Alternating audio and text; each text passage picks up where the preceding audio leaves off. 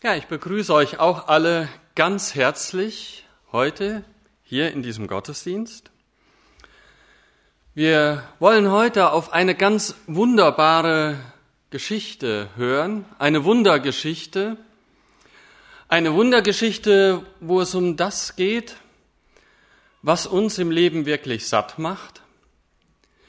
Und da geht es nicht um Weißbrot und um leichte Kost, sondern um Vollkornnahrung.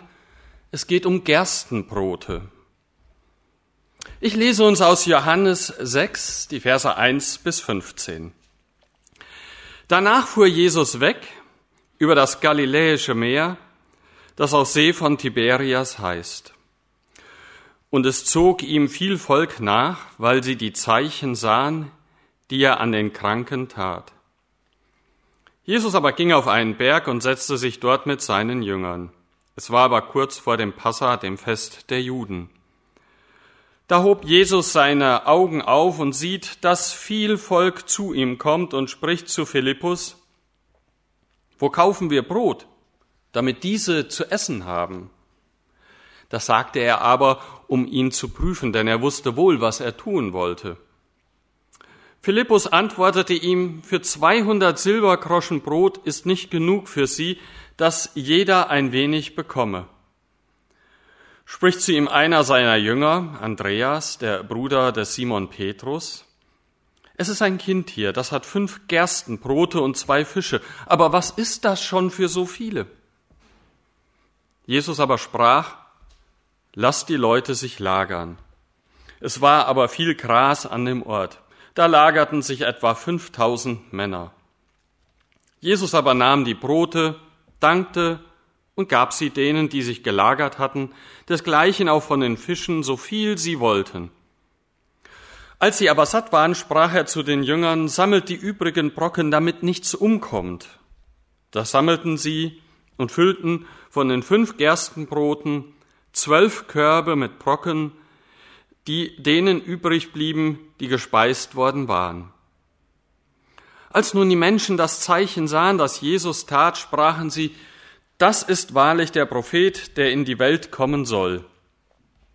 Als Jesus nun merkte, dass sie kommen würden und ihn ergreifen, um ihn zum König zu machen, entwich er wieder auf den Berg, er selbst allein. O Herr, lass dein Wort nicht dadurch vergeblich sein, dass wir es kennen und nicht lieben, dass wir es hören und nicht tun, dass wir im Glauben und nicht gehorchen. Öffne uns die Ohren und das Herz, dass wir dein Wort recht fassen und tun. Amen. So viele tausend Menschen an einem Ort 5000 Männer und üblicherweise, wie es damals war, Frauen und Kinder wurden nicht mitgezählt, gehören aber dazu. So viele tausend Menschen an einem Ort und sie essen gemeinsam. Wie unvorstellbar in unseren Corona-Zeiten heute solche Versammlungen. Unvorstellbar sagen auch andere, die nicht glauben können oder wollen, dass hier wirklich alle anwesenden Menschen mit fünf Gerstenbroten und zwei Fischen genug zu essen bekommen haben und dass am Ende sogar auch noch zwölf Körbe übrig geblieben sind. Die nicht glauben können, dass das wirklich ein Wunder war, ein Wunder, das nur der Sohn Gottes so vollbringen konnte und das deswegen auch ganz weit mehr war als nur eine Brotvermehrung. Ein Wunder nämlich, das uns ganz tief zeigen will, dass Jesus wirklich der Sohn Gottes ist, dass er wirklich gekommen ist, nicht nur um uns Leib satt zu machen, sondern eben auch unsere Seele. Seit jeher ist der Geschichte von der Speisung der 5000 ganz viel Unglauben entgegengebracht worden. Kann sowas wirklich sein? Wie können wir das verstehen? Wie ist das passiert? Wie ist das vor sich gegangen? Alle werden satt. Es ist genug für alle da. Es bleibt sogar noch was übrig. Überreich beschenkt, überreich versorgt, überreich umsorgt. Ein echtes Wunder und kein Trick und schon gar kein Zaubertrick. Oft, wenn über diesen Text gepredigt wird, kommt äh, eine Geschichte zur Sprache, eine Geschichte von einem Pfarrer. Bei einem Sonntagsgottesdienst in einem kleinen Ort in England, so wird erzählt, soll Folgendes passiert sein. Der Pfarrer ist während des Liedes vor seiner Predigt in seiner Sakristei verschwunden und erscheint wenig später hoch oben auf der Kanzel, die er über eine Treppe aus der Sakristei erreicht. An diesem Sonntag hat er eben über die Speisung der 5000 zu predigen. Kaum hat er begonnen, da bemerkt er, wie sein Küster hinten heftig gestikuliert. Aber weil er die Bewegungen nicht zu deuten versteht, spricht er einfach ganz ruhig weiter.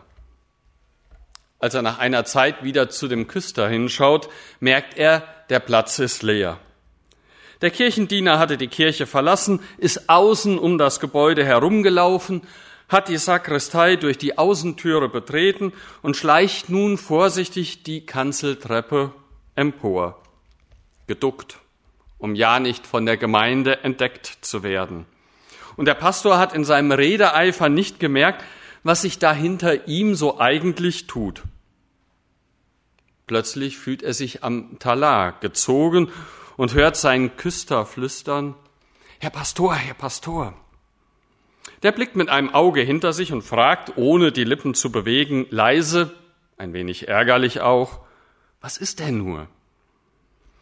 Herr Pastor, meint der Küster eifrig, unser Herr hat 5000 satt gemacht. Sie sprechen doch immer nur von 500. Der Prediger stutzt einen Moment und nachdem er seine andächtig lauschende Gemeinde gemustert hat, erwidert er, still, die glauben mir ja kaum die 500. Glauben wir nur das, wovon wir meinen, dass es vernünftig ist? Glauben wir nur das, von dem wir meinen, dass es nachvollziehbar ist? dass es in unser wissenschaftliches Weltbild passt, dass es in unserem Horizont und auch unseren Kräften liegt? Oder lassen wir uns tragen von dem, was Jesus uns als Glaubensfundament gibt, auch wenn das manchmal wirklich verwunderlich ist, wenn das manchmal wirklich gute Vollkornkost ist, die wir da bekommen. Das ist doch die entscheidende Frage heute für diesen Sonntag. Wie steht es um deinen Glauben? Was lassen wir uns von den fünf Broten und den Fischen sagen für unseren Glauben? Lassen wir uns ablenken von diesem Wunder von Jesus? Oder schaffen wir es durch dieses Wunder wirklich uns zu Jesus hinleiten zu lassen und merken, dass dieses Wunder auf die Nahrung hinweist, die Jesus uns auch heute geben will. Wie steht es um deinen Glauben? Es gibt so viele Leute, die so leichthin ausposaunen und sprechen, sie glauben an keinen Gott. Sie glauben ebenso wenig an Gott, wie sie an den Weihnachtsmann glauben oder an den Osterhasen oder an den Klapperstorch glauben. Und sie sagen das dann auch noch so selbstverständlich, als hätten sie damit die letzte Weisheit entdeckt, als könnten sie nun als die Aufgeklärten voller Mitleid herabsehen auf die, die noch so dumm und rückständig seien, die noch im Sumpf eines alten Aberglaubes steckten oder im Wahn idealistischer Gedanken befangen seien. Ja, solche Leute mit solchen Thesen können einem auf die Nerven gehen. Gewiss nicht deshalb, weil sie nicht an den lebendigen Gott glauben. Glaube und Gnade sind ja immer ein unverdientes Geschenk Gottes an uns Sünder. Es kommt von Gott, wie hier der Brot, das Brot und der Fisch. Trotzdem gehen einem solche Leute schon mal auf die Nerven, weil sie gar kein Gespür dafür haben, was sie eigentlich mit solchen Aussagen sagen. Was das eigentlich für eine trostlose Sache ist, wenn man im Ernst erklären muss, Gott ist tot. Gott hat nie gelebt. Gott ist vielleicht nur eine Erfindung des menschlichen Gehirns. Gott ist nur ein Produkt primitiver Angstzustände, eine Projektion. Im Ernst wird ja doch damit etwas Furchtbares und Grauenvolles ausgesagt, nämlich, es ist sinnlos, nach einem letzten Sinn in unserem Leben zu fragen, zu fragen nach dem Geheimnis unserer Geburt und nach dem Geheimnis unseres Sterbens. Wir sind dann also nur unbedeutende Wesen, die kommen und gehen, und das eigene Leben und die Weltgeschichte stehen dann im Zeichen einer letzten Sinnlosigkeit. Ja, es gibt tatsächlich Menschen, die das so sehen und daran seelisch verbluten und verzweifeln und verhungern. Aber es gibt auch Menschen, denen das gar nichts ausmacht, Gott für tot zu erklären, die in ihrem geistlichen Stumpfsinn trotzdem selbstzufrieden in den Tag hineinleben und sich bestenfalls mit irgendwelchen Träumen von einer fernen, idealen Zukunft der Menschheit narkotisieren. Die Frage nach dem lebendigen Gott ist nicht irgendeine Frage unter hunderttausend anderen Fragen, nicht irgendeine Frage nebensächlich, vielleicht nur für kirchliche Spezialisten oder für besonders fromme. Die Frage nach dem lebendigen Gott ist die elementare Frage, die wirklich jedermann angeht, ob er glaubt oder sich als ungläubig bezeichnet. Jeden, der den Hunger in seinem Leben spürt, der satt werden möchte, der vom Brot des Lebens essen möchte. Denn diese elementare Frage nach dem lebendigen Gott enthält zugleich die entscheidende Frage, ob unser Leben und unser Sterben einen letztgültigen Sinn hat oder in der eisigen Nacht einer großen Sinnlosigkeit hängt. Wenn die Unruhe dieser Frage noch nie wirklich umgetrieben hat, wer vielleicht so selbstzufrieden in seinen Tag hineinleben kann, weil er vielleicht sein Auskommen hat und ein bisschen Wärme zu Hause und vielleicht hier und da eine nette Urlaubsreise im Sommer, auch wenn diese vielleicht in diesen Corona-Zeiten etwas schmaler ausfallen muss. Wer hier bei dieser letzten Frage einfach abschalten kann, wie man den Fernseher oder eine Konsole abschalten kann, dem muss man wohl deutlich sagen, dass er sich die Sache ein bisschen zu billig macht. Auf die Frage nach dem lebendigen Gott kennt die christliche Gemeinde immer nur eine Antwort. Dem lebendigen Gott begegnen wir nur und ausschließlich in seinem Sohn Jesus Christus. Der Evangelist Johannes drückt diese Antwort der Gemeinde so aus, Niemand hat Gott je gesehen, der Eingeborene, der Gott ist und in des Vaters Schoß ist, der hat es verkündigt. Johannes 1,18. Dem lebendigen Gott begegnen wir nur in diesem einen, der wahrer Gott ist und wahrer Mensch ist. In diesem einen, von dem uns die Heilige Schrift auf allen Blättern berichtet. Wenn wir im Ernst von Gott reden wollen, ohne ganz und ausschließlich auf den Sohn Jesus Christus zu schauen, ohne die Berichte der Bibel zu hören und aufzunehmen, dann würden wir mit all unserem noch so schönen Reden von Gott doch nur bewegen, uns in einem Bezirk frommer Fantastereien, in einer hauchdünnen Luft erhabener Vorstellungen, in einer lichten Zone der Geistreichigkeiten, in irgendeinem ideologischen Überbau,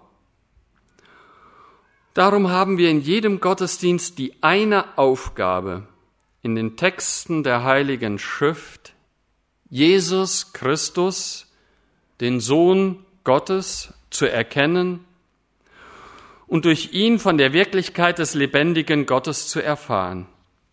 Darum muss alle unsere Fokussierung am Sonntag hier in der Gemeinde um diesen Sohn Gottes kreisen, weil im Sohn und nur in ihm uns der lebendige Gott selbst begegnet. Alle anderen Wege führen in die Irre, sie führen in den Nebel unverbindlicher religiöser Vorstellungen, sie führen in das Dickicht bloß frommer Stimmungen. Wenn wir den Sohn Gottes in den Evangelien und aus den Evangelien erkennen, erkennen wir damit den lebendigen Gott selber, den Schöpfer des Himmels und der Erde, den Schöpfer und Herrn meines eigenen Lebens. Diese Erkenntnis des lebendigen Gottes allein kann uns die wirkliche Hilfe zur Orientierung sein, damit wir nicht Opfer eines frommen Gaukelspiels werden oder nicht schönen Illusionen verfallen, sondern aus der Wahrheit Gottes leben, aus der Wahrheit Gottes, wie sie vor uns steht in dem Leben und Sterben jenes Menschen Jesus von Nazareth. Das ist das, was unser Leben satt macht. Das ist das, was unserem Leben Brot und Speise gibt.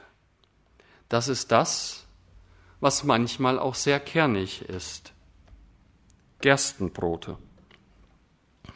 Was erfahren wir aus dem heutigen Evangelium also von Jesus Christus, dem Sohn Gottes?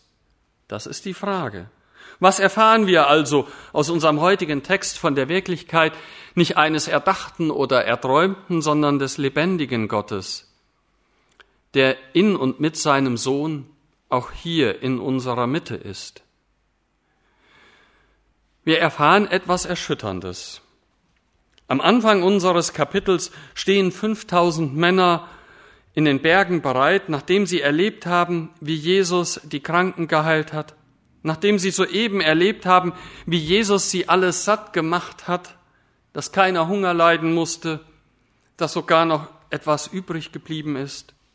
Sie stehen bereit, ihm als ihrem politischen Helden und Anführer zuzujubeln ihm als dem großen Befreier des Volkes im Aufstand gegen den Feind des Landes durch dick und dünn zu folgen, ihn zum König zu proklamieren in der Hoffnung und in der Erwartung, dass er sein Volk zu einem ganz glorreichen Sieg und zu einer glücklichen Zukunft führen werde.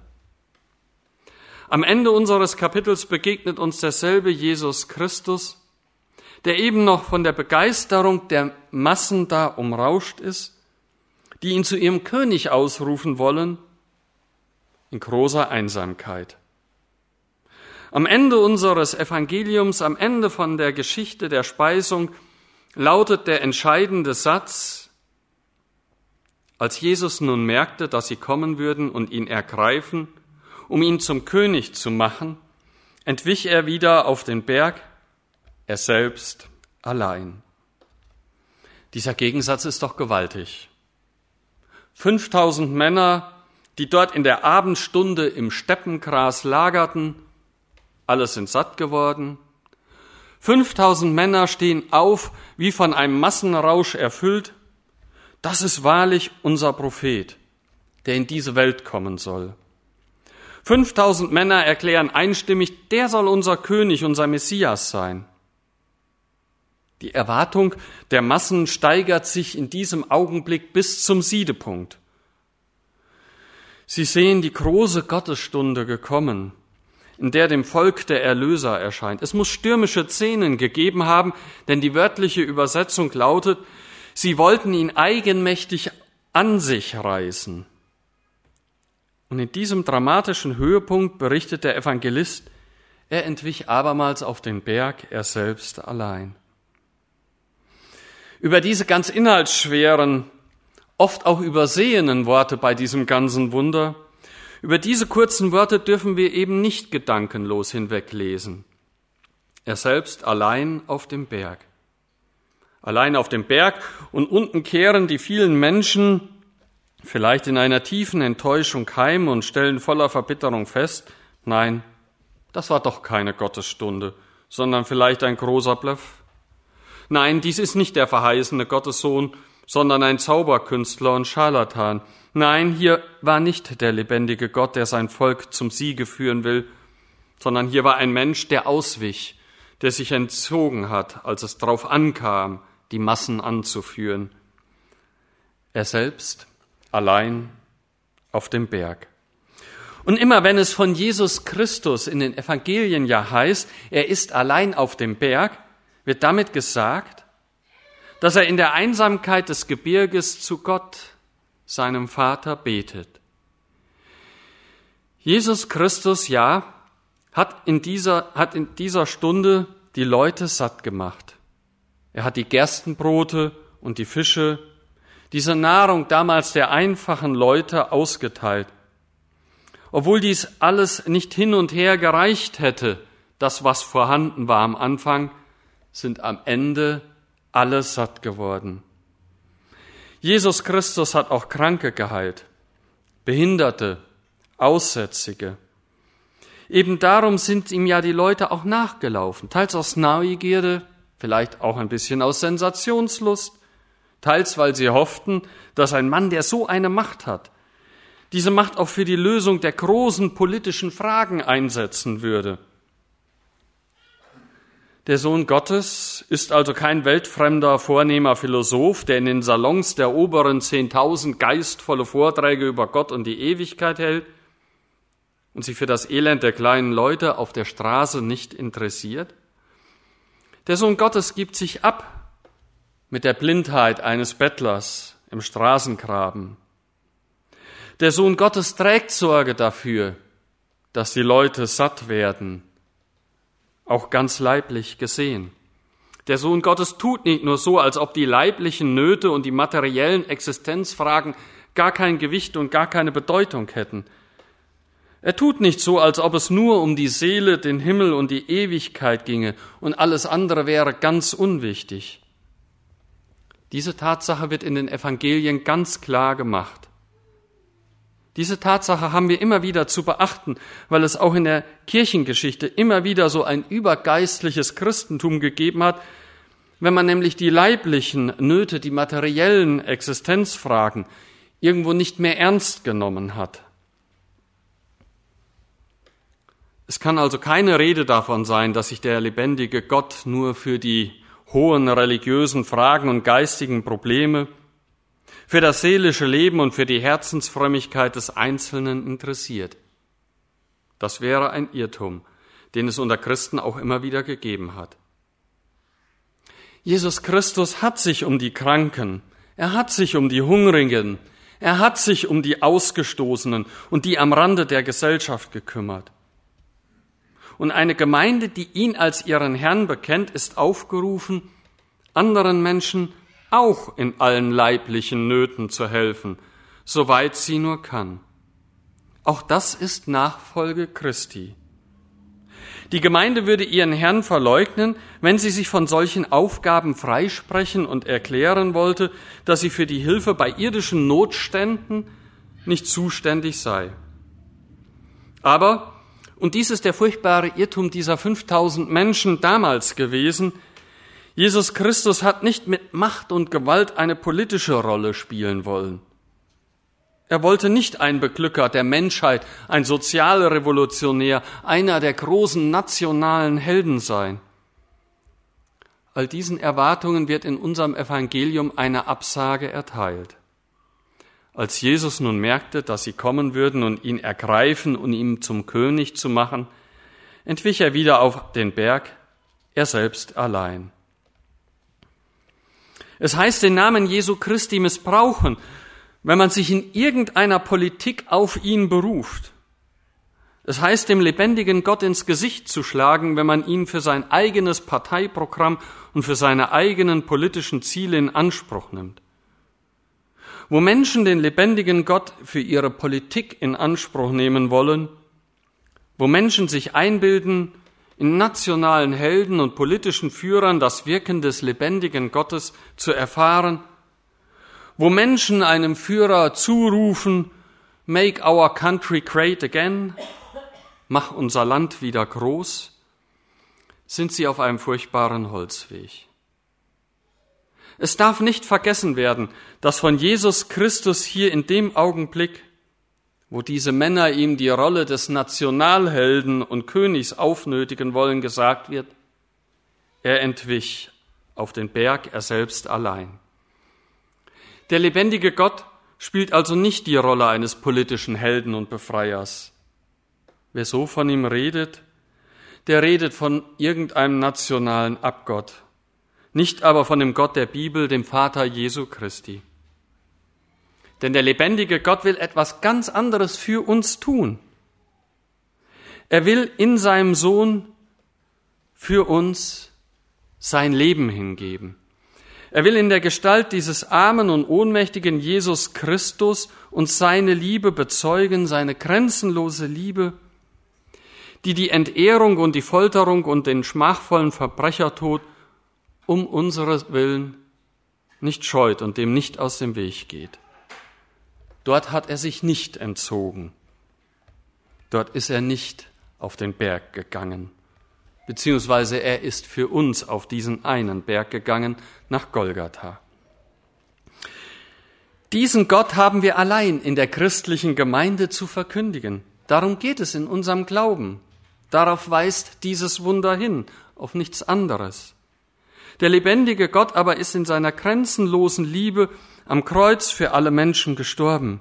Für alle Menschen. Nicht nur für die Menschen eines Volkes, nicht für die Menschen einer Hautfarbe, nicht für die Menschen einer Gesellschaftsschicht, auch nicht nur für die Menschen einer bestimmten Frömmigkeit, sondern für die Menschen, die glauben und ihm nachfolgen, egal woher sie kommen und woher sie stammen. Der lebendige Gott ist nicht der deutsche Gott. Er ist auch nicht der englische Gott oder gar nicht der amerikanische Gott. Auch nicht der Gott der Weisen oder der Gott der westlichen Welt, nicht der Gott des Bürgertums, nicht der Gott der religiös Interessierten und der Frommen. Der lebendige Gott ist der Vater des Herrn Jesus Christus, der am Kreuz für uns alle in seiner Liebe zu uns gestorben ist. Das dürfen wir niemals vergessen. Wir machen es vielleicht dann sonst wie die 5000 Männer, die den Sohn Gottes zu ihren politischen oder sonst wie eigennützigen Zwecken missbrauchen wollten. Er aber entwich abermals auf den Berg, er selbst allein. In dieser Einsamkeit betet er zu Gott, wie er damals in Gethsemane gebetet hat. In dieser Einsamkeit ist er bereit, nach dem Willen des Vaters für uns zu sterben. Und so, als der sterbende Herr und der auferstandene Gottessohn und nicht als nationaler Messias, begegnet er uns in seiner grenzenlosen Liebe. Aus dieser Liebe des Sohnes am Kreuz und aus nichts anderem können wir leben. Hier am Kreuz Jesu Christi schauen wir den lebendigen Gott hier und nirgends sonst. Dort wird unser Lebenshunger gestillt.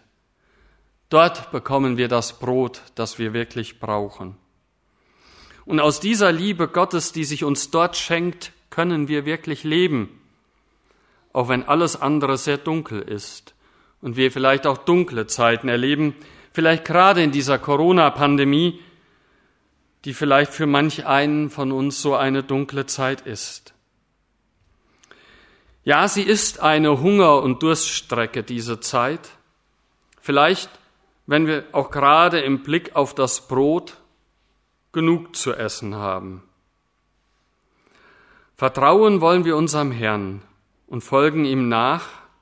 Er wird uns überreich versorgen und beschenken in dem, was wir brauchen für Leib und Seele. Er lässt uns nicht allein. Jesus gibt nicht nur der Menschenmenge damals die Lebensmittel zu essen, sondern er zeigt den Menschen und vor allen Dingen den Jüngern, wie wichtig es ist, im übertragenen Sinne genügend Lebensmittel zu haben, auch das Brot für die Seele. Auf diese in der wahrsten Sinne wunderbare Weise zeigt uns die Geschichte von der Speisung der 5000, wer hinter all dem steht was wir tun und was wir glauben, bis heute, bis hier nach Kredenbach. Und Gott gibt uns in Jesus das Lebensbrot, die Kraftquelle für unsere Seele und für unseren Glauben bis auf den heutigen Tag. Amen. Wir wollen beten.